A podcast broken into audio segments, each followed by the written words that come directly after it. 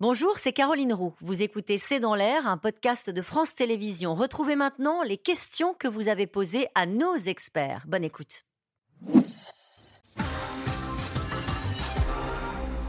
Une question pour vous, Léna Paulin. Comment s'explique la prolifération des punaises de lit à laquelle nous assistons actuellement? Ben, alors, du coup, euh, les, les, causes en fait de, des, des, invasions de punaises de lit, euh, on connaît c'est les échanges du coup internationaux, c'est beaucoup les voyages, les ramener d'endroits qui, qui, ont des invasions et, les ramener dans la valise. Après, euh, est-ce que on est de plus en plus touché vraiment très spécifiquement là en 2023 Je pense qu'on est déjà beaucoup touché depuis 2017 où on voit qu'il il y, a, y a de plus en plus de cas.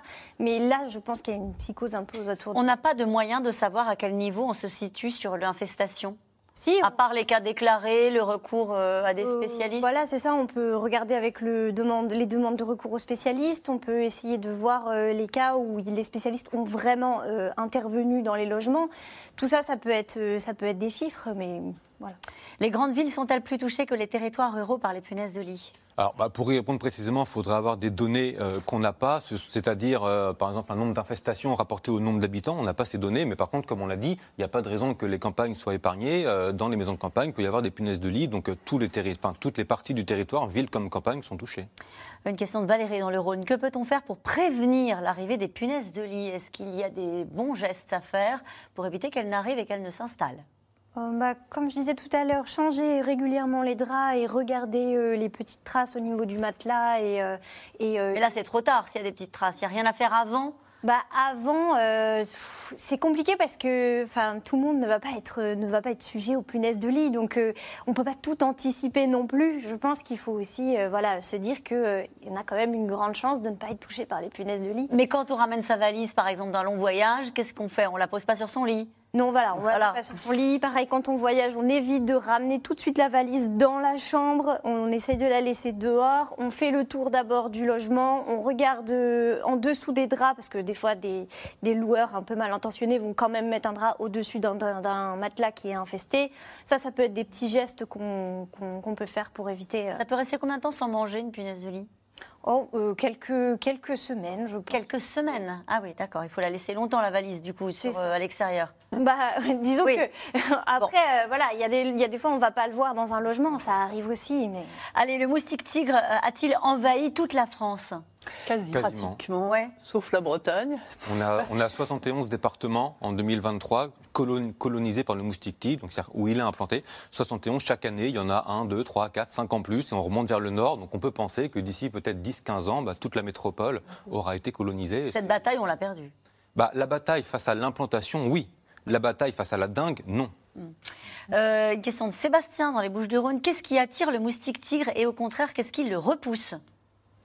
Qui l'attire, c'est euh, souvent le, CO2 et certaines odeurs aussi, donc les bactéries euh, qui vont, euh, qui vont donner des odeurs. et après, qu'est-ce qui le repousse? Il n'aime pas les insecticides qu'on peut mettre. l'eau, hein. c'est ça, c'est tout le problème de, l'eau stagnante. L'eau stagnante. Hein. quels sont les symptômes de la dengue? Euh, des courbatures, euh, mal à la tête, euh, de la fièvre, une éruption cutanée dans la plupart des cas. Et puis parfois, encore une fois, une forme sévère, heureusement rare, mais, redoutée. une question de Régis. En Côte d'Or, la prolifération de toutes ces parasites pourrait-elle être liée à l'interdiction de certains insecticides nuisibles par ailleurs à la santé? Est-ce qu'on a fait un lien euh, avec... Euh, non, à ma connaissance, non. À l'inverse, on a aussi parlé du risque de résistance aux insecticides. Euh, alors par contre, c'est vrai qu'on n'utilise pas les, enfin, plus les produits qu'on utilisait, comme on a vu dans le premier reportage à Paris, là, dans les années 60, les produits ont changé. Et par exemple, pour le moustique tigre, je parlais de la, de la deltamétrine, qui est l'insecticide qui est aujourd'hui utilisé, qui est la moins mauvaise des solutions. Peut-être qu'il va être interdit un jour à cause des, des manifestations, mais pour l'instant, on l'utilise toujours. On voit beaucoup dans le commerce des produits bio. Ça marche? Non, ça marche pas. Bon, voilà, c'est dit. Euh, question de Jean-Paul. Dans le Var, euh, d'autres pays sont-ils concernés par le problème des punaises de lit? Oui. oui. On a parlé des États-Unis, par exemple. Voilà. Euh, Sébastien, qui est dans le Nord avec le réchauffement climatique, quelle maladie ou infection pourrait arriver en France? Bah, déjà, c'est pas mal, la dingue. La dingue et le chikungunya, oui, ça va. Euh, dingue, chikungunya, le West Nile est arrivé. Heureusement, tout ça dans des cas relativement limités, parce que justement, pour l'instant, la démoustication marche pas mal. Ou la maladie transmise par des euh, tiques aussi, éventuellement. Aussi la maladie de, de Lyme. Euh, Sébastien, la punaise de lit a-t-elle un prédateur naturel? Hmm, Non, pas vraiment. Pas vraiment. Ça sert à rien d'apporter des coccinelles pour manger les. Non, ça, ça ne marche pas. Ça marchera pas. Euh, merci à vous tous. On n'a pas parlé aussi des, espèces euh, qui sont très invasives. Hein. On, a, on, aurait pu parler de la perruche à collier qui est arrivée en France et qui se reproduit en France, mm. les crevisses américaines, l'écureuil gris, le rat noir et d'autres.